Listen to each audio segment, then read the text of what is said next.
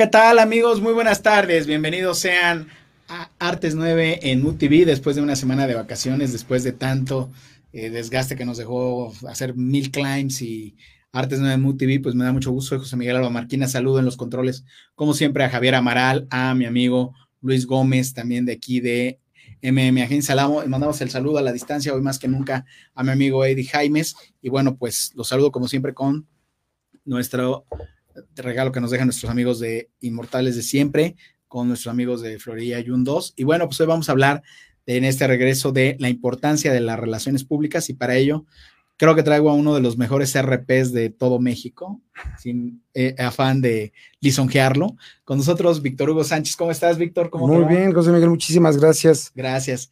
Te agradezco mucho que hayas aceptado el venir a este programa, que bueno, pues lo que vamos a platicar es un poquito de, del mundo de las relaciones públicas y también vamos a platicar un poco de tu trayectoria, porque tú empezaste como, empezaste y sigues siendo reportero, ¿verdad? De, de, espectáculos, de, bueno, sí, es que cómo se ha deformado el término espectáculos, ¿no? Yo prefiero siempre usar el, el término entretenimiento, porque de repente cuando dices espectáculos piensas en la nota del corazón, ¿no? En la nota, en la nota rosa.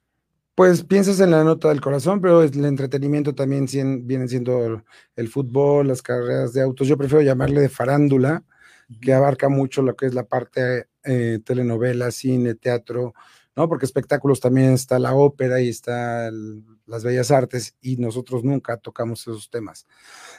Llevo 34 años, como bien dices, como reportero de espectáculos de farándula y nada, pues aquí este en un camino paralelo hace. Creo que tu micrófono me dice acá.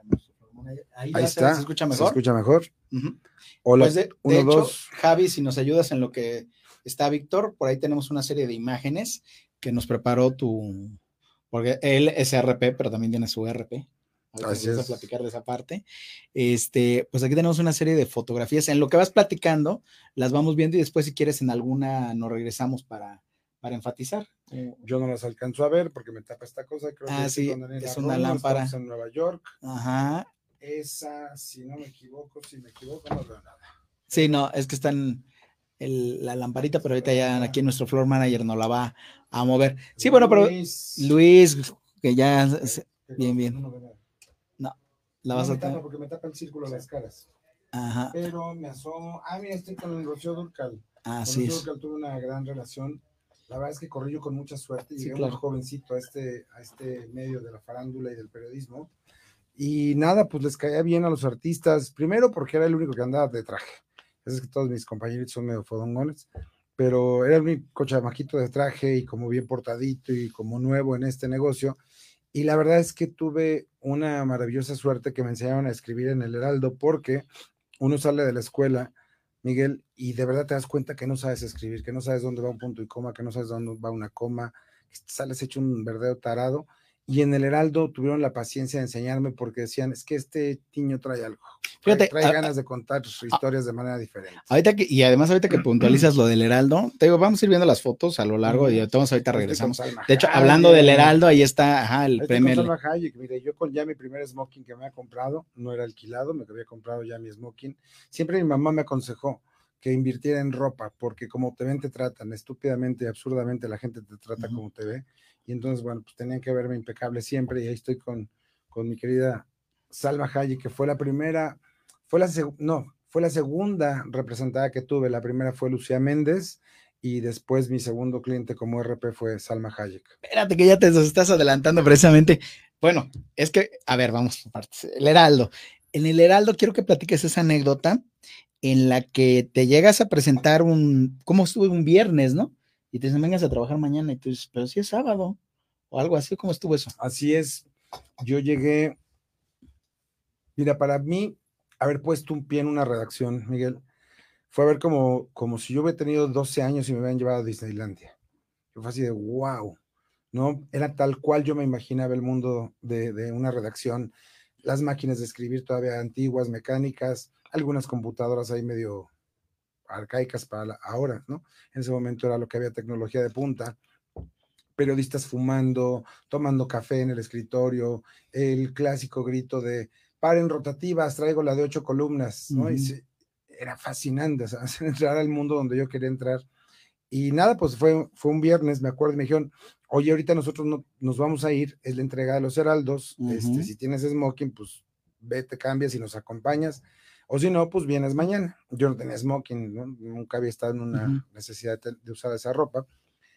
Y les dije, ¿cómo mañana? Pues es sábado. Sí, pues aquí trabajamos todos los días de la semana. Se me hizo raro porque pues yo estaba muy jovencillo y me encantaba irme de fiesta con mis amigos porque estaba acostumbrado a trabajar y a estudiar en las tardes y los viernes no teníamos clases, entonces para mí el viernes era glorioso porque pues era la pachanga y la fiesta y los sábados también y el domingo pues ya descansaba o estudiaba y hacía tareas y de repente fue pues vente a trabajar en sábado, ¿no? Y el sábado, Miguel, fue, se llegan a las 2 de la tarde y salimos a las 3 de la mañana. Claro. Porque hacíamos la sección que salía el domingo y la que salía el lunes, justamente para no ir el domingo. Sí, pero se trabajaban todos los días en realidad. Y fue un cambio brusco, sin embargo, lo agradezco porque me formó como, pues como el cuate que soy ahora de chamba. Yo trabajo de lunes a domingo. Claro, hay veces que ayer en la noche me hablaban a las ocho y media de la noche para agendar una entrevista con Héctor Suárez y le dije al cuate que me hablaba, le digo, oye, ¿de verdad es urgente? Como que me marques ocho y media en domingo no, no, podemos ver mañana. Le dije, pues entonces, ¿por qué no me marcas mañana, carajo? ¿No? Sí, claro, si hubiera una situación pues, verdaderamente extraordinaria, urgente. o que fuera un evento que tú ya tienes contemplado domingo. Fíjate que ahorita que mencionas, como dices, a la, gente que está metida en esto de las relaciones públicas del periodismo, no solo de espectáculos, como dices tú, o de la farándula, este, pues todo este mundo que tú describes es es como de otro planeta, ¿no? Y sobre todo como se dan las cosas ahora, tanto en medios impresos o medios más formales, como ahora ya pues con todo lo que se da en medios como este, en un medio electrónico. Ahí verdaderamente estás con Raúl Velasco, la epítome del entretenimiento en México, ¿no? O sea, maestrazo Raúl Velasco. Tengo una anécdota muy linda con él, creo que nos está viendo ahí Angélica Vale. Yo ya estaba ahí como ejecutivo de prensa de Televisa sin embargo, le voy a agradecer toda la vida tantas cosas que me dio señor Raúl Velasco. ahorita, cariño. ahorita platicas esa anécdota porque fuiste hasta jefe de prensa de los famosos festivales de Acapulco, ¿no? Recuerdo. Sí, sí, sí. Víctor es un personaje, o sea, yo creo que el tiempo no nos va a dar para, por eso lo invité nada más a él, porque con él tenemos, y saben, siempre tenemos paneles aquí en los que están diferentes personas, pero ya realmente lo que nos tienes que aportar tú es, es riquísimo una pregunta, cuando dices que llegas a las redacciones, eh, ¿cuántos años tenías? No tenías 12 años, obviamente, como decías hace rato, pero si eras muy joven y estudiabas comunicación o qué estudiabas? Estaba estudiando ciencias de la comunicación en la Facultad de Ciencias Políticas de la UNAM. Trabajaba en Banca Serfín, que ya no existe. Bueno, Santander ahora. Tenía yo 21 años, 20, iba a cumplir 21, y para mí fue un entrar de verdad a, no sé si te acuerdas cuando estabas muy chavito y tu mamá te decía, Miguel, ya métete a comer, ya está servida la, comida y tú, nada más metemos un gol, mamá. Ya métete, ya, este, ya, empezó a llover, ya nada más mete un gol, mamá. Cuando estás jugando lo que te gusta, Miguel, no te importa si llueve, no te importa si ya tienes hambre, no te importa si es Navidad, si es Año Nuevo. Lo que quieres es jugar y todavía quieres meter el último gol, ¿no? Claro. Eso me pasó a mí cuando yo llegué a los 21 años y que de verdad, siempre me duele decirlo porque es doloroso y asumirlo. Yo puse un pie ahí y me olvidé de todo el mundo, o sea, dejó de existir todo el mundo. Comía con mis papás porque vivía con ellos, pero dejé de ver a mis amigos, dejé de ver a la familia, a la familia, primos, tíos, ya no fui a unas bodas, no fui a un bautizo, no fui a, un, nada, a nada. Yo estaba donde quería estar y donde tenía que estar. Me invitaban a un chorro de cosas, me invitaban los amigos a ver, este, los jueves jugaban póker mis cuates, jamás volví a ir. Yo encontré lo que quería hacer el resto de mi vida y lo sigo haciendo. Hoy lo hablaba en la mañana con, con un reportero, con un periodista que quiero mucho. Y hablábamos de esto, de esta pasión. El día que se nos acabe la pasión por hacer lo que hacemos, se nos acaba todo, se nos acaba la vida misma, porque no me veo haciendo otra cosa, ¿sabes? Sí, como lo decimos incluso en el mundo del emprendimiento, ¿no? Realmente para poder, este, pues hacer lo que nos gusta y como obviamente, como dicen por ahí, cuando trabajas en lo que te gusta, no estás trabajando. No estás trabajando y aparte pues, he podido vivir de esto y vivir bien, ¿no? Ok, estabas entonces como, a ver, vamos a ir un poco saltos cuánticos, porque si no también, estás en el Heraldo y de repente, como, como reportero, viene ya la, la parte en la que te vuelves eh, jefe de prensa de, como decía yo hace rato, de un festival tan importante como fueron los festivales Acapulco en los 90 Además, esto estamos hablando que tú entraste al Heraldo que en el 85, 87. En el 87. 87. Yo tengo una virtud. Escribo muy bonito. Escribo muy bien, muy prolijo, se entiende, no es una prosa complicada, es, son textos que te seducen. Creo que lo logro, que la gente que me lee la agarro en el primer párrafo y no me suelta hasta el último. Incluso hay quienes me comentan cuando escribo algo, híjole, me quedé con ganas de más, porque es, eso se aprende, es oficio al final, ¿no? Y, lo, y lo, un poco lo traes, pero lo aprendes y lo desarrollas. Eh, yo empiezo a escribir diferente que los demás porque venía de una preparación académica distinta. Yo no era periodista de la calle, no me había hecho en la calle, me había hecho en la escuela y traía ganas de contar las cosas de manera diferente. Y esto hizo, Miguel, que todo el mundo volteara a verme por dos razones. Estamos hablando de un México de hace 35 años, que era otro, México. No había, redes sociales, no había, internet, punto. No había internet. Entonces, la vida como la conseguimos, y no había TV Azteca siquiera, ya no me digas Netflix, o sea, no había, no, había más que Televisa. Solo Televisa. Solo Televisa y solo Televisa. Y periódicos, había 18 periódicos o 19, y el Heraldo de México, como entregaba los premios a lo mejor del teatro, lo mejor del cine, lo mejor de la industria del entretenimiento, como dices tú, lo mejor de los toros, lo mejor del deporte, este, y organizaba los torneos de barrio de fútbol y lanzaba el rostro del Heraldo y a la voz del Heraldo de México cada año. Entonces era un periódico que tenía una gran influencia en el medio. Lo recibían desde el señor Emilio Azcárraga Milmo, hasta el ejecutivo más chiquito Televisa, todo el mundo, los productores de cine lo recibían, porque era el único medio que hablaba de, cine, entonces había una gran relación del medio, de la gente que toma decisiones, para con el periódico. cuando empiezan a leer que hay un chavo, un señor, no sabían qué era, que empieza a escribir diferente. No me preguntes en qué es diferente. La estructura noticiosa, para la gente que nos está viendo, es muy básica, es una pirámide invertida que llamamos el qué, quién, cómo, cuándo y dónde. Y si te apegas a esa, esa regla, no tienes falla. Sí, las famosas qué, question words. El qué, a un accidente. ¿Cuándo? Hace rato. ¿Dónde? Pues en estas calles. ¿Y qué pasó? Pues dos coches se, llegaron y no hubo heridos. Ahí está tu nota. Si acaso el quién es. Si tú la cuentas de otra forma y te vas primero por el qué, o digo por el cuándo, o por el cómo, por empiezas a jugar con esos elementos, y empiezas a divertirte, y entonces la gente volteó a leerme y volteó a verme así, decir, híjole, ¿qué está pasando aquí? Y hubo una anécdota que la voy a contar porque es, porque explica mucho por qué llegó yo tan joven a ser jefe de prensa de muchas cosas. En el 89, justamente yo tendría dos años, no, perdón, en el mismo 87, si no me equivoco, 88 exagerado voy caminando por la zona rosa con mi jefe, íbamos a comer para de ahí irnos al periódico un sábado y nos encontramos en el camino a Raúl Velasco junto con Dorles, su ahora viuda.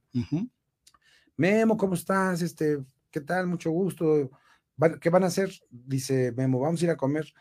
Yo los invito y fuimos a un lugar que ya no existe que se llamaba el Parador de San Luis, de, el Parador de Luis, en la zona rosa y en la calle de Niza. Y resulta que en la comida, pues estos dos periodistas que se conocían de toda la vida, que eran compadres, empiezan a platicar y yo me quedo callado porque dije, pues yo no tengo nada que aportar, que voy a decir en una comida de, gente grande. Al final, ya en el café, le dice Raúl Velasco, le dice, oye, Memo, voy a ir al cine, aprovechando que es sábado, porque pues mañana domingo tengo el programa. ¿Qué me recomiendas? Y le dice mi jefe, le dice, uy, no he ido al cine hace mucho, ya sabes que a mí me gustan mis películas antiguas, Casablanca, Lo que el bien se llevó, y le digo, oiga señor, perdón que me tome el atrevimiento, yo acabo de ir al cine y por lo poco que lo conozco, por lo que lo veo en la tele, creo que le puede gustar esta película, es muy conmovedora, le aseguro que va a salir llorando, dije, yo salí berreando así pues, con la ropa empapada de, de, lágrimas y es muy conmovedora, me dice, ¿cómo se llama? Le dije, La Sociedad de los Poetas Muertos. Me dice, voy a seguir tu recomendación y la voy a ver. Esto fue un sábado. Imagínate que el domingo mis papás están viendo siempre en domingo, y de repente el señor Raúl Velasco dice, oigan amigos, ¿cómo están? Este, les quiero comentar que ayer fui al cine, tuve oportunidad de ver una película maravillosa que trata de esto y tal, ta, ta, se llama Las Las Poetas Muertas, les recomiendo que la vayan a ver. Y quiero decir que me la recomendó un joven reportero que conocí ayer, se llama Víctor Hugo Sánchez, escribe en el Heraldo de México y creo que va a ser una de las grandes plumas que va a dar este país. Es mi, es mi nuevo mejor amigo y mm le mando un fuerte abrazo. el teléfono de la casa no dejó de sonar, Miguel. Para hacerte entrevistas. No, no, no, para, sí, para comentarme que Raúl Velasco acaba de mencionarme. Imagínate el, lo abrumante que era esto. Y don Raúl me tuvo tanta confianza y tanto cariño que al ratito me estrepó como, como juez, como jurado en Valores Juveniles Bacardí. Luego me invitó a escribir el programa junto con Marta Figueroa y Edwin Tijerina, Galardón a los Grandes, que era un programa que salía los sábados en la noche. Me empieza a involucrar, me empieza a involucrar en cosas de chamba. Luego su hijo, Arturo Velasco, me suma a un proyecto que se llamaba Backstage y yo me empiezo a acercar mucho a la familia Velasco por don Raúl y él tiene una diferencia conmigo que siempre, siempre se la voy a agradecer. Yo teniendo 21 años, él tenía comidas andaría, andaría en sus 50 y hacía comidas con Leopoldo Meraz, con Chucho Gallegos, con el Gallo Calderón, con Mario Riaño, con el profesor Alfredo Ruiz del Río, con los grandes, los grandes del periodismo que estaban en ese momento, y hacía comidas y les llamaba el Club de Toby porque no había mujeres. y en el Club de Toby el único niño, ahí era yo. Sí, entonces eran Yo era el único escuincle de 21 años que me quedaba callado porque yo escuchaba lo que hablaban y las conversaciones que tenían y él me involucró, ¿sabes? Y me dio un lugar que yo no tenía aún, porque pues yo no era ni jefe, yo era un reportero que estaba comenzando. Pero me fue involucrando, me fue involucrando al momento que me invitó a ser el jefe de prensa del primer festival Acapulco en 1991. Un, un honor y una deferencia que tuvo conmigo. Simplemente por eso le gustaba cómo escribía, ¿sabes? Le gustaba cómo escribía, le gustaba cómo trabajaba. Y él pues me dio mucha pelota y me ayudó muchísimo a crecer en este negocio. Es una persona que quiero mucho y lo extraño mucho. Gracias. Pues fíjate, dijiste Acapulco y apareció el sol, literalmente. Ahí estás con Luis Miguel. Estaba Ernesto Alonso hace unos instantes. Todos ellos, como decías, el reportero Cor, cuando lo mencionaste, pues cómo no olvidar al maestro Leopoldo Meraz, que además también era alguien que además de ser un gran reportero de espectáculos, pues le dio mucho, mucho impulso a la cobertura de la lucha libre en su momento le, o sea, creó primero espectacular de la lucha libre, después el primer super luchas, o sea, una persona finísima y que además veía de otra manera el entretenimiento, ahora sí, el entretenimiento en general, ¿no? No solamente los espectáculos. Víctor, y entonces, precisamente, aquí tienes, aquí tenemos, bueno, ahorita lo vamos a platicar en la segunda parte, tenemos tu libro, ¿no? Que se llama el RP, el otro lado del espejo. El otro lado del espejo, del cual vamos a hablar precisamente con más detenimiento en, en adelante, precisamente porque aquí lo que a lo que queremos llegar es esta cuestión, como bien dices tú, de estar bien vestido, de ser puntual, de ser pulcro. En la pluma también hace rato mencionaste y reiteramos el, tema de no solo de Leopoldo Meraz, sino de otros grandes que eran plumas muy finas, ¿no? O sea, escribían con una gran certeza. Hoy día todavía tienes una columna, tienes varias, pero hoy estábamos comentando de, hoy incluso entrevistaste un icono de, la locución, ¿verdad? Bueno, hoy salió publicada la, entrevista, en TV y novelas. Salía Así es. Entonces, esta, esta cuestión de cómo profesionalizar los medios, pero también eso permitió que te vieran de otra manera, que te permitieran llevar la prensa de estos eventos tan importantes. Y como bien dijiste hace rato que mostraste a Salma Hayek, a Lucía Méndez, ¿en qué momento un reportero se vuelve publirelacionista o, sí, publirelacionista de las estrellas? En un momento glorioso, Miguel, en que tomó la llamada telefónica, eran los teléfonos fijos, no había celulares, Suena el teléfono de la redacción, contesto espectáculos. ¿Quién habla? ¿Con quién quiere hablar? ¿Quién habla? ¿Con quién quiere hablar? Caraja madre, ¿quién habla? ¿Con quién caraja madre quiere hablar? Habla Lucía Méndez, ¿quién eres? Yo, gulp. Le digo, soy Víctor Hugo Sánchez, señora. Mm. Hijo de tal por cual, que no sé qué, ¿por qué no me has entrevistado? Solo entrevistas a tu Daniela Romo y a tu Emanuel y a, y a Mijares y a mí cuándo, pedazo de pero con groserías, ¿no? Claro. Y yo me espanté y le digo, cuando usted diga señora, no me diga señora, dime Lucía y pásame con Memo. le paso a Guillermo Vázquez, que era mi jefe. Y ya le conteste y le dice, mañana tienes entrevista con Lucía Méndez en su casa a las 11 de la mañana. Llego y al que entrevisto primero es a Pedro Torres, que me tiene una admiración brutal por esta cosa de por, cómo es, por qué escribes distinto y por qué escribes también, Víctor, por qué traes este rollo nuevo al periodismo que no se usa. Entonces, entrevisto después a Lucía, salen publicadas ambas entrevistas en el Heraldo, unos dos, tres días después, y me habla Lucía y me dice, oye, queremos invitarte a comer. me invitan a comer y me dan la noticia de que querían que fuera el jefe de prensa de Lucía Méndez.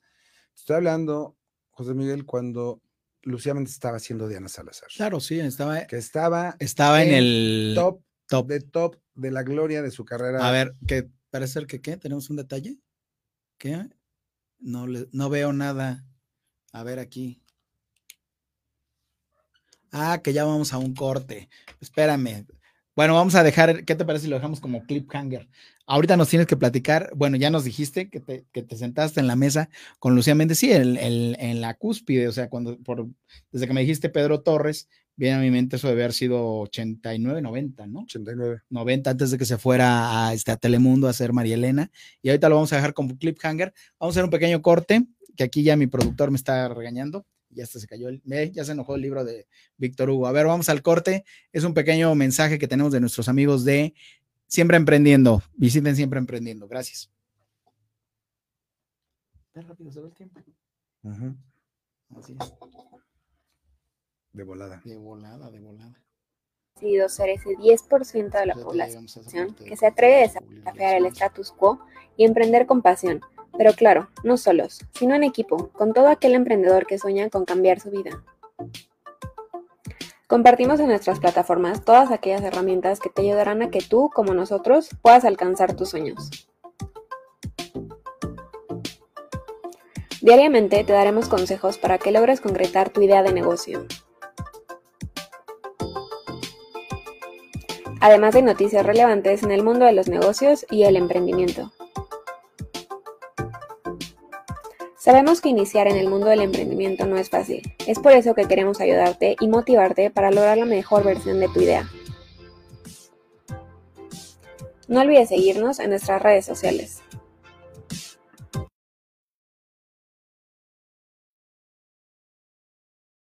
Vuelta. Ya estamos de vuelta y precisamente ahorita vamos a platicar algo que estábamos comentando off the record. Pero bueno, entonces estamos en, los dejamos en el cliffhanger. Me voy a, Te vas a comer con Lucía Méndez. Con Lucía Méndez y Pedro Torres y me invitan a ser el jefe de prensa de Lucía Méndez en el momento que ella estaba haciendo Diana Salazar, que estaba en un momento glorioso de su carrera, ¿no? Estaba, yo creo que en la cúspide de, su trayectoria. Y yo le dije a Lucía y a Pedro, le dije, oye, pues no sé hacer eso. Tú nada más escribe el boletín y nosotros te decimos cómo. Y dije, ah, pues es de escribir. Y entonces ahí comenzó mi carrera como relaciones públicas o jefe de prensa, que antes éramos jefes de prensa a los tres, cuatro meses, te quiero decir que Lucía Méndez hacíamos un boletín a la semana, entonces salía en los periódicos una vez sí y otra vez también. Y Víctor Hugo Farrell un día preguntó en Televisa, ¿por qué está saliendo Lucía tanto en los periódicos? ¿Quién la está llevando? Y le dijeron, un reportero del Heraldo. Ah, pues quiero conocerlo. Me mandan llamar a Televisa y me invitan a ser el jefe de prensa de Salma Hayek. Entonces, Miguel, pues yo desarrollo una carrera de la mano de las dos mejores maestras que pude haber tenido. Una que estaba en el top de su carrera y, la otra que iba comenzando. Claro. Apenas estaba comenzando. Entonces, aprendí como el truco de, de, pues, de empezar a manejar esas cosas. Luego me invitan a ser el jefe de prensa de Daniela Romo, de Mijares, del grupo Garibaldi, de Cristian Castro, que manejaba Tina Galindo y la gordita Galindo, Marilena Galindo. Y luego María Elena Galindo me invita a ser el jefe de prensa del primer concierto de Showtime, que no era UCESA todavía, con, ahorita te digo el grupo, ay, se me fue la, en el 91, 92. ¿De grupos de Showtime o cómo? No, no, no, de un ah. grupo que eh, se abrían de nuevo los conciertos de rock, digamos, pero este no era un grupo de ah. rock, rock abiertamente. Este, y me invitan, y me invitan a ser el jefe de prensa de OCESA. Soy jefe de prensa de OCESA durante seis meses, luego cometí un, un errorcillo y pues me dieron las gracias. Pero eso me permitió seguir creciendo y seguir aprendiendo. Sí, porque aprendiste también de esos errores. Fui jefe de prensa de Roberto Palazuelos, de Daniela Castro, de un montón de gente y luego tengo la fortuna, al paso de los años, que me invitan a ser jefe de prensa de Televisa. Y ahí fue mi universidad, mi maestría, mi doctorado, en relaciones públicas. Porque las relaciones públicas que yo hago y que creo son importantes para todo artista y para toda empresa, son muy artesanales, son muy hechas para el cliente. Yo te hago una camisa que te va a quedar a ti, no le va a quedar a otro, pero tiene que quedar a ti perfectamente, como ser. Y entonces ahí aprendí muchísimo sobre manejar productores, actores, telenovelas, vender de lo particular a lo general o de lo general a lo particular, diseñar estrategias, hacer todo un caminito para llegar a tal meta. Y nada, pues fueron cinco años gloriosos en los que yo, ya lo sabrás, seguramente lo habrás leído por ahí, que lo escribo muy continuamente, no sabía para dónde iba mi vida. O sea, era el chavito triunfador, mm, el chavito que todo el mundo veía bien, ya estaba yo casado, ya tenía una hija, tenía nana, sirvienta, chofer, carro, un departamento maravilloso. Y yo me sentía completamente vacío, completamente raro. Había dejado de hacer lo que me apasionaba, que era el periodismo, y me había metido de lleno a la cosa de las relaciones públicas de tiempo completo. Y de repente, paz, pues, tropecé con las drogas, ¿no? Fue una etapa importante en todos sentidos, importante porque me definió y me marcó para bien y para mal en, muchos, en muchas formas. Esto fue en la segunda mitad de los 90, ¿no? En la segunda mitad de los 90, en el del 95 al 99 estuve yo como jefe de prensa. Y nada, pues tuve que perderme para encontrarme después. No necesariamente toda la gente lo tiene que hacer. ¿Sabes por qué lo, lo, registro en mi cabecita? Porque cuando tú eras jefe, precisamente era cuando ya había TV Azteca. Esa etapa sórdida que te tocó a ti vivir, era cuando había TV Azteca. No sé por qué lo asocio, pero sí me Ya estaba TV Azteca. Era cuando, era cuando empezaba TV Azteca. Esa TV Azteca. Y le, dábamos muy buena batalla. Exactamente, por eso me acuerdo. Porque era ese, ese primer TV Azteca, ¿no? sí. Obviamente cuando empezaban con las novelas de Andrés García, El Peñón del Amaranto, después, y todo eso. ¿no? Que tuvieron unos aciertos fabulosos. La verdad es que con Mirada de Mujer sí le dieron un. Ya ahí ya fue. Un buen es que ya eh, nada personal y Mirada de Mujer le dieron, un buen jalón de orejas a Televisa. Claro. Este, pero a mí me retaba, ¿sabes? Porque decía, si ellos consiguen la plana del reforma, yo tengo que conseguir dos. Si ellos consiguen esto, yo tengo que conseguir lo otro. De tal suerte que en algún momento, y también lo he relatado ahí, consigo una columna con un seudónimo en reforma donde le pegaba lo mismo a gente de Televisa que a gente de Tebasteca. Ah, estuvo buenísimo. Y nadie sabía quién era Corcolito hasta que un día me descubrió René Franco y ahí se acabó la carrera de Corcolito, pero una columna incendiaria, era una columna fue en este, de hecho fue en un va que va, ¿no? Supongo. No, creo que fue, en la taquilla, creo que ya estaba la taquilla. Ah, ya estaba la taquilla, sí. sí. creo que fue en la Cuando estaba en MBS. No, ¿sabes qué? Fue en su columna que tenía en mi guía. Ah, ok. Tenía una columna en mi guía y ahí mm, lo escribió. Claro, sí. Y ahí lo escribió. Pues al final, bueno, pues causaba tanta inquietud saber quién era Corcolito, ¿no? Porque de verdad daba unas notazas buenísimas. Y nada, pues le dimos batalla. Yo me divertía mucho y es que esta parte de escribir a mí es la que me seduce, Miguel. A mí ponme frente a una computadora a escribir algo propio, algo que me consta, algo que lo vi. Hijo, es seductor para cualquiera que, amamos esta profesión del periodismo, ¿no?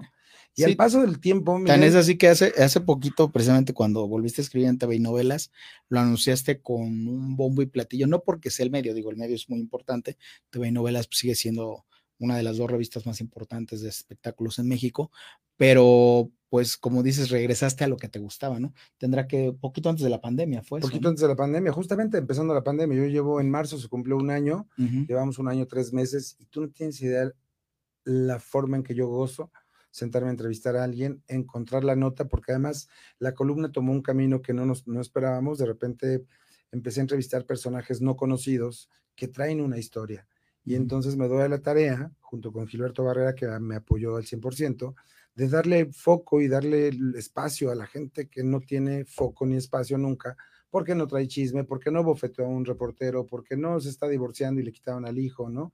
Yo siempre digo, y quiero mucho a Ninel Conde y la admiro muchísimo, pero digo, los medios, ¿por qué publican a Ninel Conde una semana así, la otra también, si tiene años que no saca un disco, años que no hace una novela, ¿no? Está padre que sepamos de su vida personal, sí, pues porque ya del periodismo de farándula también se desvió hacia eso. Y está padrísimo, pero digo, denle luz y foco y espacio a los que no tienen escándalos. Entonces me he dado la tarea de encontrar historias fabulosas de personajes, de actrices, actores, cantantes, productores que tienen algo que contar, que le están pasando bien o que le están pasando mal y el trabajo que les ha costado llegar. Hoy entrevisté a Rosalía Baún, hoy sale publicada, como bien dices, y es una historia de más de 65 años de entrega a los micrófonos. claro, y que son personajes que son anónimos. Aparte, por ejemplo, en el caso de los locutores, porque son voces, muchas veces son la voz institucional, pero no, no sabes que están detrás de ellos, ¿no? Así es. Y pues al cabo de 34 años, José, eh, yo llego a una etapa de mi vida en la que digo, hay un chorro de cosas que no conté porque insisto, el periodismo de antes era muy inocente y era muy concreto. Tú te sentabas con Luis Miguel y era quién va a grabar el disco, quién lo va a producir, qué canciones llevas, este, dónde van a dónde van a hacer la foto, la portada, cuántos ejemplares va a tirar, ¿no? Y ya que salía el disco, era pues ya salió el disco Luis Miguel con los temas de Armando Manzanero, el tiraje es de 500 mil copias, ¿no? Y después, ah, ya alcanzó disco de oro, disco de platino.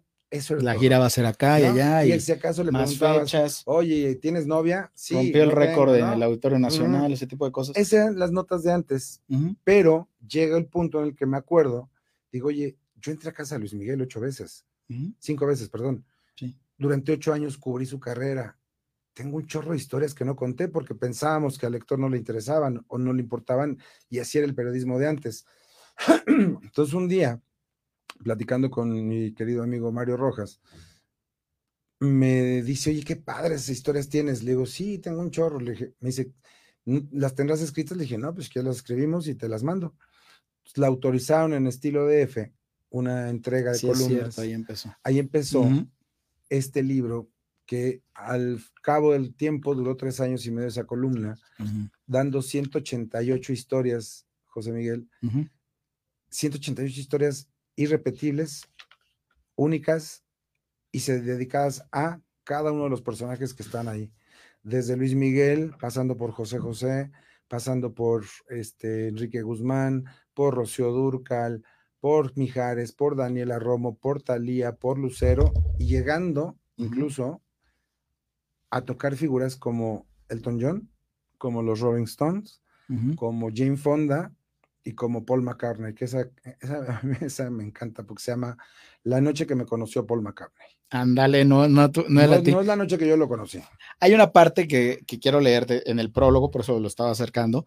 En tu libro, por aquí tenemos varios saludos, te mandan saludar Manuel Oviedo también a mí, Maday Sánchez también manda muchos saludos. Sánchez es mi novia y está dedicado al libro. Es, me prestó su libro ella. Ah, con razón. Sí, sí, sí, porque además el libro solo se puede conseguir en Amazon, luego les platicamos por qué.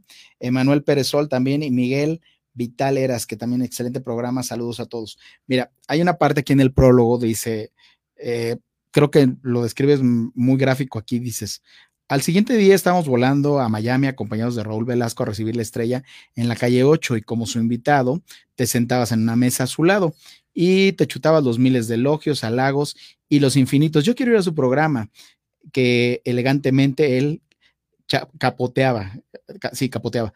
Dice, te sentabas ahí calladito y veías el desfile de talentos, desde la niña colombiana que quería cantar hasta la sensual y pasada en años cubana que decía que leía las cartas. Al otro día formabas parte de un vuelo rentado para viajar a Nicaragua, porque siempre en domingo se transmitía desde un estadio y veías los, y veías los contrastes de las ciudades y los habitantes, aprendías y callabas. Ibas de traje elegante sin saber que terminarías en un lodazal en un estadio, trepado a un avión, en otro, en donde íbamos todos amontonados, artistas, técnicos, y don Raúl dirigiendo el equipo. Y así era tu vida, ¿no? Y aquí mencionas también que un día puedes estar cenando, como dices, con Paul McCartney, y al día siguiente, pues estabas comiendo unos riquísimos taquitos en la banqueta con Angélica Vale, ¿no?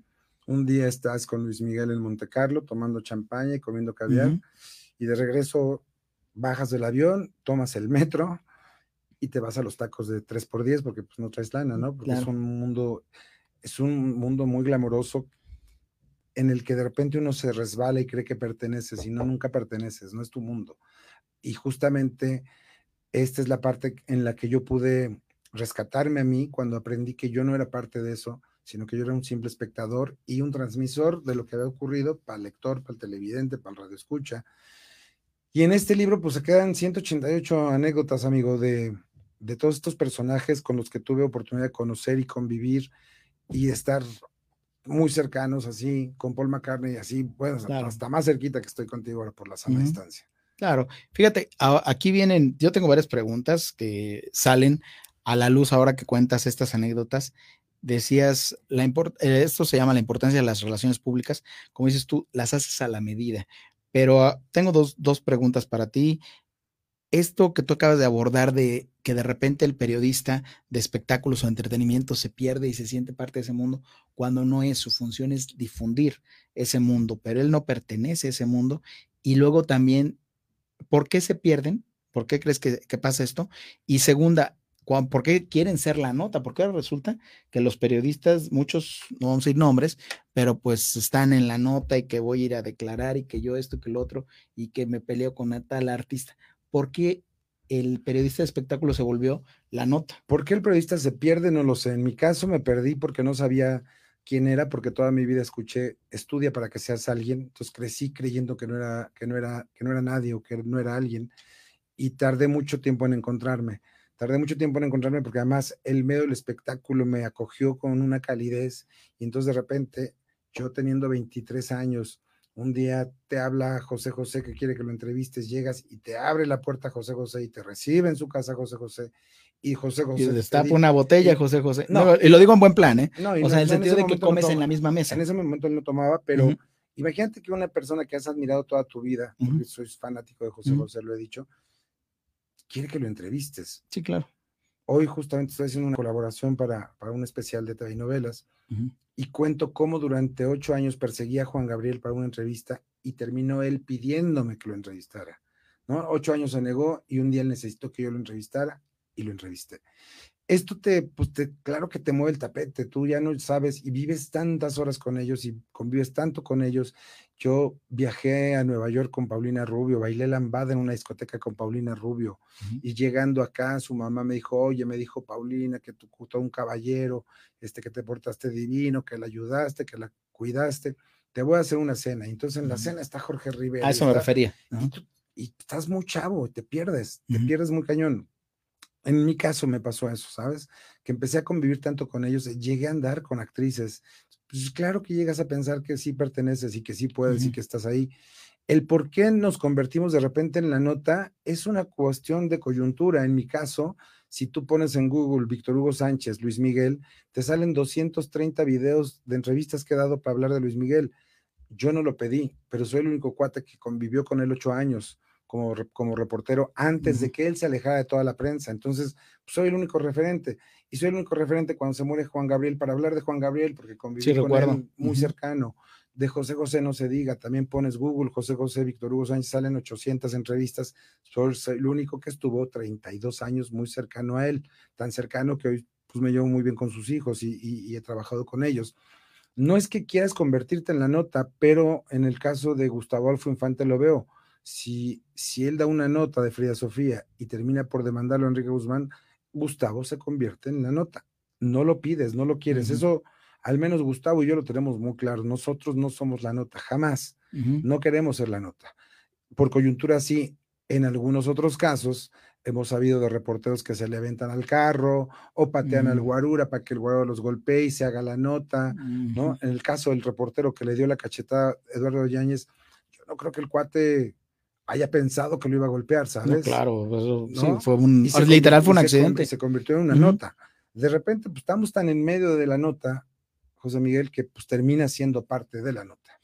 ¿Y, y por qué, el, decíamos hace rato, te digo, de repente el término periodista de espectáculo está tan manoseado que se ha convertido en, periodista de la nota rosa, tú luego dijiste hace rato. O sea, es más importante saber el último escándalo de X actriz o la última cirugía o que su último trabajo, en qué momento se rompió esa magia de hablar de los trabajos. Dijimos tú y yo, grandes telenovelas, ni más ni menos, ahí apareció Mister Televisión, Ernesto Alonso, la primera TV Azteca, pues era la, nota era que Mirada de Mujer le ganaba en rating y que era una historia en su momento transgresora para los parámetros de México y lo que sea.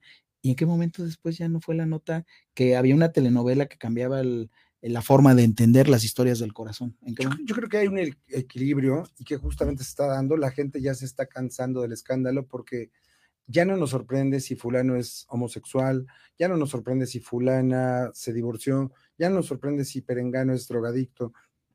Dejaron de sorprendernos todas las cosas porque, porque ya los vimos muy humanizados, ya los aterrizamos.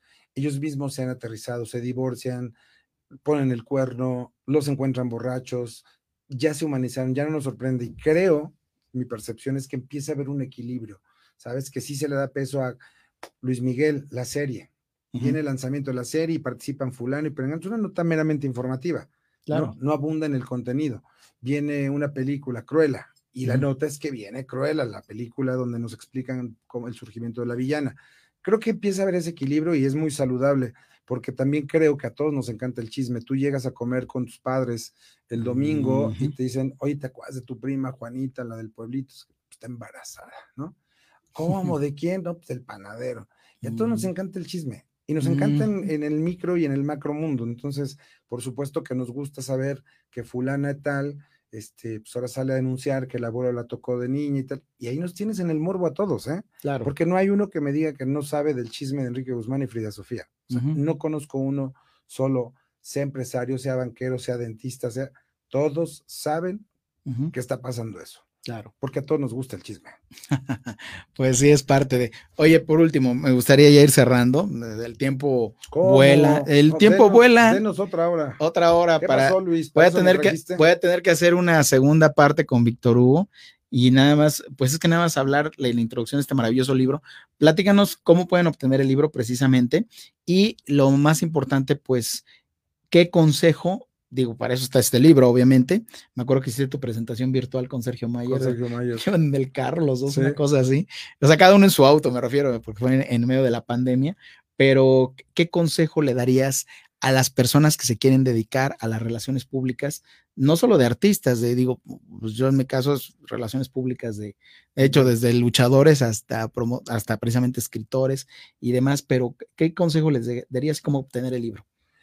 Yo le diría a la gente que quiera dedicarse a las relaciones públicas de, este, de, de, esta forma, que, son, que es con los medios, que se acerquen a las fuentes. Si vas a manejar a un automovilista, acércate con la fuente que maneja automovilismo, conócelos, invítalos a desayunar un café, preséntate, párate con ellos. No es, es, es un trabajo fino, es un trabajo artesanal.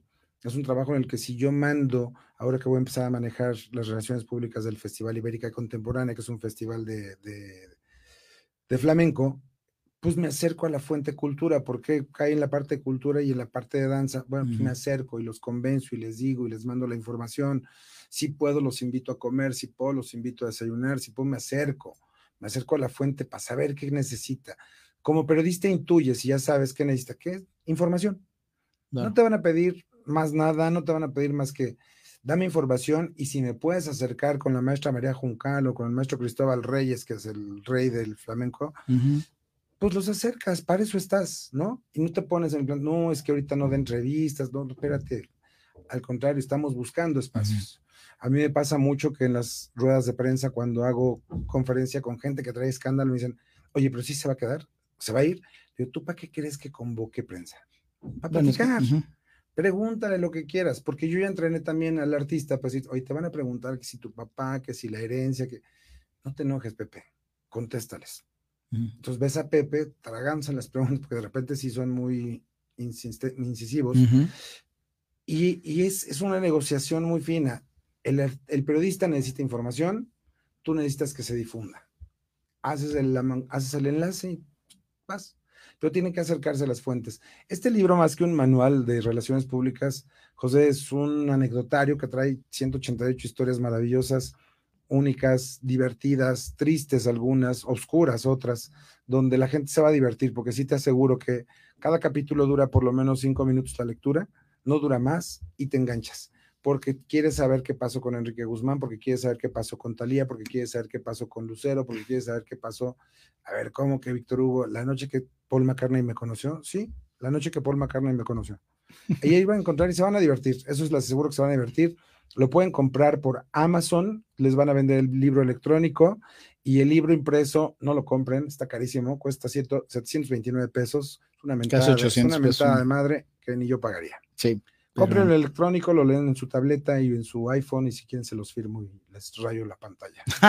Exacto, ese es el detalle que sí ya, como fue en la, en la pandemia, ha sido, complicado conseguir el, el, el, impreso, pero bueno, la verdad vale mucho la pena por estas anécdotas.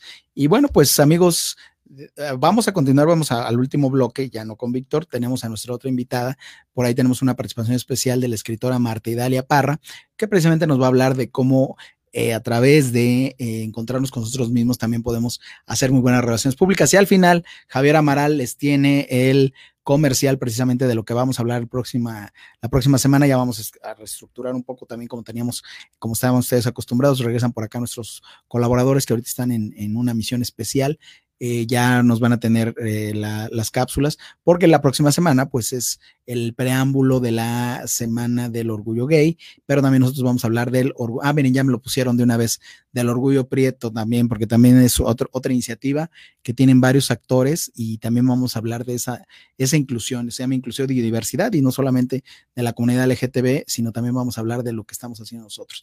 Muy bien, pues Víctor Hugo, una última reflexión antes de que nos vayamos a otra cosa. Nada, este, encuentren lo que les apasiona en la vida, porque de verdad, si, si a eso se van a dedicar para vivir, no es un trabajo, como bien dices tú, es un juego, es un entretenimiento, y si, y si lo haces bien, puedes vivir bien y muy, muy bien. Yo he tenido la fortuna de haber viajado por muchos países, por gran parte del mundo, eh, de haber conocido gente increíble. Y nada, solo me he divertido, ¿eh? Solo me he divertido y me sigo divirtiendo y de esto he podido vivir 34 años. Qué dicha que te dedicas a lo que más te gusta y qué dicha que también en este camino pues reencontraste el camino. Claro. Eso también es muy importante comentarlo. Amigos, vamos al siguiente corte. No se vayan a ningún lado. Y también, Víctor Hugo, MM es tu casa y seguramente pues hemos estado trabajando ya con algunos de tus talentos. Por aquí vino, va a venir Gon Curiel próximamente con nosotros, pero también estuvo en otro programa, pero también Pedro Sicar va a estar por aquí, que son gente que ahorita está representando. Y este Héctor Suárez también ya estuvo en, en, línea con mi querido Luis Gómez. Entonces, este, pues aquí es tu casa y seguramente, pues para contar anécdotas y contar tu historia, seguramente habrá otros espacios aquí en, en, MM donde también, digo, aquí también puedes regresar las veces que quieras, ¿no? Pero este, gracias. sí, porque se va a decir de aquí ya no vengas, nada, si ven. El libro cuesta 150 pesos en digital, se van a entretener, se van a divertir. Y si no, pues te tomo la palabra regreso y cuento otras anécdotas. Claro que sí, también aquí va a ser muy interesante platicar de eso. Amigos, pues continuamos adelante con la, eh, la entrevista con la escritora Marta Idalia Parra. Gracias. ¿Se conectó mucha gente?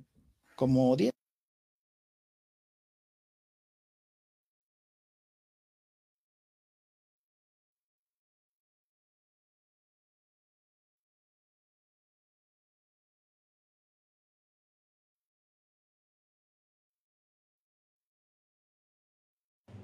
Hola, ¿qué tal amigos de Artes 9 TV? Bueno, continuamos en esta tarde hablando de la importancia de las relaciones públicas y de las relaciones interpersonales pero me da mucho gusto en esta instancia tener ahora una amiga que nos visita desde Álamo, Sonora. Ella es Marta Idalia y ella es psicóloga y ha escrito dos libros. Hoy nos va a hablar de uno de ellos que es Rescatando a mi princesa. Hola, ¿cómo estás? Muy bien, sentirme agradecida que me permitas estar aquí en este espacio. Feliz de compartir algunas de mis apreciaciones y gustos de estar en la Ciudad de México. Sobre todo en pero disfrutando mucho de, de Ciudad de México de su clima sobre todo. Así es, andas aquí, andas aquí en la Ciudad de México hoy visitándonos, eh, promocionando este libro. Primero me gustaría que platicaras de él, Rescatando a mi princesa, lo pueda tomar para que lo vea la gente. Y bueno, ¿de qué trata este libro de Rescatando a mi princesa? De Martiralia Parra Guerrero. Fíjate que no hace mucho, un par de años, me comprometí como que soy muy abogada del amor propio que sigue eh, y eso lo empecé de alguna manera a trasladar a través de las letras. Es un abrazo al alma de las mujeres. Este particular que tú tienes es específicamente dirigido para mujeres, porque tengo un primer libro que se llama de despertar, que lo leen y lo pueden disfrutar ambos géneros. Eh, Respetando mi princesa hace alusión a esa parte gráfica que vivenciamos en nuestra infancia. Todos tuvimos una infancia eh, que distintamente fue muy linda o fue Y cuando hablo de la princesa, pues lo hago haciendo una pronunciada eh, llamada a nuestra niña interior. Como en, algunos momentos, aún con este cuerpo de adultas, detona en nosotros la inseguridad, el sentido de insuficiencia, y nos sentimos de pronto desacreditadas, demeritadas, desvaloradas. Y, y, es una llamada a un rescate en un viaje bastante interesante que les digo yo a mis pacientes y a mis lectoras, que ese es nuestro interior. Normalmente queremos buscar afuera lo que me brinde paz, toda esa parte que a lo mejor habla mi seguridad presente, pero resulta que muchas de nuestras situaciones detonan en nuestra parte adulta, pero precisamente están acentuadas en nuestra infancia. Claro, lo que dicen de a veces reconciliarse con el niño interno. Y qué importante es ahora que hablamos de relaciones públicas esto, ¿no? El, eh, como vamos atando una cosa con la otra. Allá tenemos a Néstor, que hoy nos está apoyando Néstor. ¿Todo bien, verdad, Néstor? Muy bien. Y bueno, estamos aquí también agradeciendo a mi amigo Toto Camacho, que gracias a él pudimos tener hoy aquí, aunque sea en esta gira que tienes, y no podemos dejar pasar el hecho de que con nosotros. Pero hablamos de, de la importancia del niño interior, de cómo reconciliarse, cómo muchas veces no nos reconciliamos con ese niño interior, pues no podemos vender o dar una buena imagen pública porque tenemos estas situaciones, ¿no? Situaciones atoradas en el subconsciente que reflejamos a veces en nuestro rostro. Por ahí tenemos videos en nuestro canal de Manuel Siempre Emprendiendo con especialistas que han hablado de la cara, etcétera, etcétera. Y tú en, consulta, ¿qué más les dices a estas personas de reconciliarse con, con su princesa, con su líder? Y eso que es súper importante, Miguel, a veces proyectamos muchas de nuestras inseguridades. Lo decía hace un momento, nuestros miedos Nuestros eh, matices oscuros rompen más sueños que la falta de talento. No nos permiten de alguna manera tener una dinámica asertiva en relaciones públicas interpersonales con nuestros papás, en nuestros trabajos, con la pareja incluso. Eh, bueno, yo eh, casi trato de irme de inicio en los casos de psicoterapia en los que atiendo, porque resulta que están pronunciadas mayormente esas inseguridades en la etapa de, nuestra infancia. Entonces, en este libro eh, las acompaño, les acompaño, no para empezar a enjuiciar a nuestros papás, porque nuestros papás, José Miguel, estará de acuerdo conmigo, hicieron lo que pudieron con los recursos que tenían en el momento en que se encontraban. Hemos escuchado mucho eso de no venimos con un manual instructivo, y es verdad. De pronto eh, pues, empezamos a, a, recordar lo que mi papá me hizo, lo que mi mamá no me brindó, pero mi vida es una invitación a hacernos cargo de nosotras, de nosotros mismos, desde nuestra conciencia, pero también desde la responsabilidad. Alguien tiene que romper el patrón generacional porque no se vale decir, uy, fíjate, Martida, las culturas que nos dieron mis papás eran unos témpanos de hielo, no eran expresivos, ¿cómo yo voy a brindar de pronto a mi hija o a mi hijo lo que yo no tuve? Entonces, ¿quién va a romper ese hechizo? Tenemos que hacernos responsables, salirnos de ese sillón conocido, confortable tal vez, que es el del victimismo, el del me hicieron, el del tengo miedo, el miedo es un mecanismo de defensa como cualquier otra emoción, pero cuando permitimos que nos convenza y que nos paralice, pues yo creo que coartamos muchas oportunidades, entre ellas eh, lo que tú mencionabas, poder eh, desempeñarnos o desenvolvernos eh, en todo ángulo y, obviamente eso nos imposibilita crecer integralmente. Fíjate que mencionas esta parte, el, como dices, el autosabotaje, que es muy común en, en todos los proyectos personales que tenemos y el miedo, ¿no? Que el miedo paraliza y detiene. Tú, en este libro, además, me encanta porque trae ejercicios, ah, precisamente es práctico, es histórico práctico, en el cual la persona pone pues, práctica o más bien reflexiona en torno a eso, ¿no? Por ejemplo, ejercicio práctico rescatando mi derecho a decir, no, eso porque ¿Cómo nos puede establecer límites bajos en sí, y dependiendo, y sobre todo con nuestras personas más fundamentales, a nuestros padres, a nuestra pareja, a nuestros hermanos, a mi prima que encarga al niño de pronto, nos toca la puerta la culpa y a veces anteponemos las necesidades de los demás a las de nosotros. Así también hablas de, del rescate a nuestra resignificación, el rescate eh, rescatándome del autosabotaje, lo dije hace unos instantes, el, el, el, sabotaje que tenemos todos porque traemos en proyectos, como dices, patrones de conducta eh, que vamos repitiendo a través de generaciones, ¿no? Lo que hicieron nuestros abuelos, nuestros padres, no necesariamente en la parte emprendedora o en la parte de los talentos, pero también es importante a, valorar cuando heredas los talentos, ¿no? Definitivamente traemos cargando un montón de no lo asumimos, pues no voy a poder hacer algo en consecuencia. Entonces, tenemos que empezar a ver con una óptica más responsable nuestro presente. Sí, el pasado pasó, José Miguel, pero ya pasó. ¿Qué puedo hacer? Eh, si puedo hacer algo aquí y ahora, hay que empezar a resolverlo desde la responsabilidad, no del juicio. Eh, si no puedo hacer, también tengo que entender que allá adelante pues, me esperan otros escenarios y seguramente pues, muchas escalas de aprendizaje, muchos matices que no necesariamente